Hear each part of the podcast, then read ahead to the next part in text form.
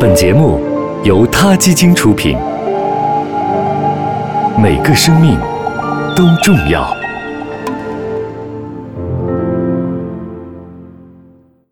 欢迎收听今天的他 Radio，获取每天最新节目推送，请关注他 Radio 微信公众号。不仅有音频文字版，还有更多关于动物的精彩资讯哦。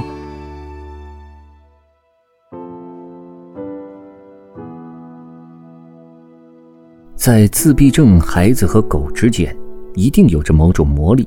这些平时都不愿意看一眼父母家人的孩子，在跟狗狗的眼睛相对而视的时候，马上就会不再焦躁，仿佛找到了内心久违的平静。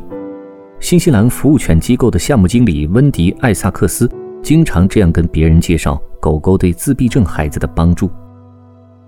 两年半以前，九岁的男孩詹姆斯·艾萨克从新西兰服务犬机构领走了一只名叫马赫的黑色拉布拉多犬。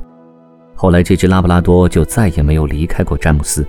就算詹姆斯突发癫痫，马赫也一步不离地守在他的身边。詹姆斯因为患有自闭症，无法跟家人朋友正常的交流。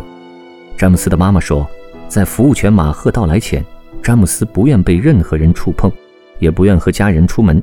哪怕只是去喝个咖啡，詹姆斯都会觉得焦虑，想要立刻回家。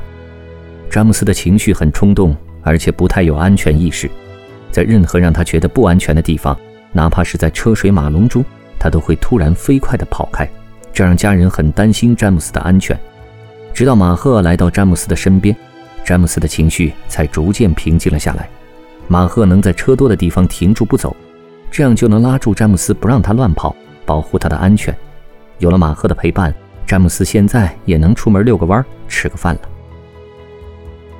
然而，就在不久前，詹姆斯突然癫痫发作，被紧急送往医院。家人怕给医院添乱，本来是不想带马赫一起去的，但马赫就是不愿意离开詹姆斯，一直跟在身边。无奈，家人只好把马赫也带到了医院。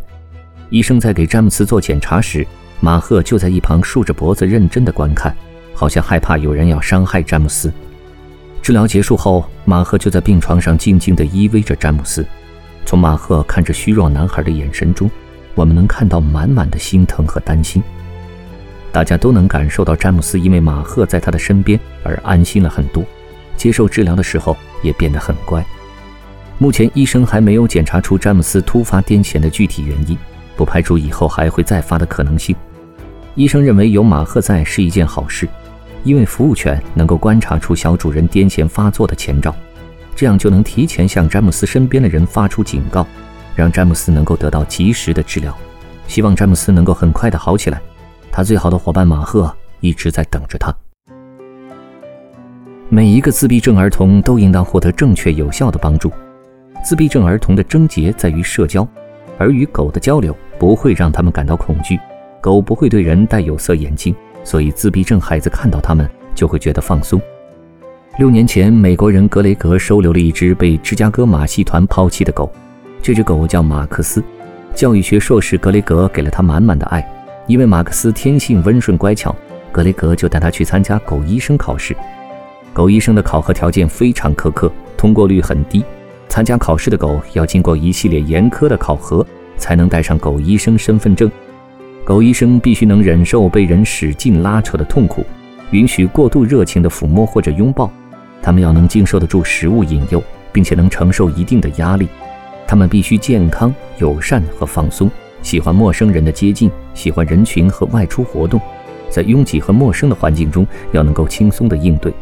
马克思成功地通过了考试，后来又跟随格雷格来到中国，在广州清远为自闭症儿童们提供服务。格雷格常常回忆起第一次带马克思去学校时的情景。马克思很高大，即使孩子们本来狂躁不安，他们也能很快注意到马克思。有的孩子甚至会不停地拿他的耳朵抚摸自己的脸。当多动症的孩子和马克思玩耍时，他们的狂躁和愤怒就会减轻很多。马克思在工作的时候很敬业，也很忙碌。他曾遭到过患病孩子的捶打，但他并没有还击和逃跑，而是待在原地与孩子亲近。服务犬对人类的帮助总是让人感到十分的温暖，让我们不由得不加倍的尊重它们。好了，今天的 t a Radio 就聊到这里，我们下期再见。